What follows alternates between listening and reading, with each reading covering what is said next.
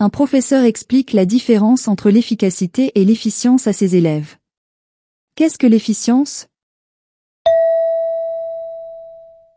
L'efficience est le rapport entre le résultat obtenu et l'effort consacré. Par exemple, si j'étudie 5 minutes et que j'obtiens un résultat de 75 points sur 100 à mon examen, j'estime être efficient dans mes études.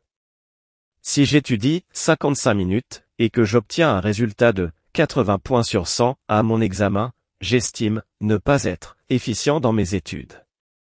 L'efficacité c'est quelque chose de complètement différent.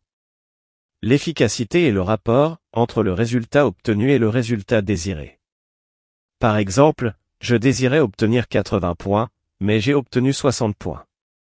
Durant les études, il faut chercher l'efficience pour pouvoir consacrer son temps à d'autres activités. Que veut dire être efficient dans les explications du professeur?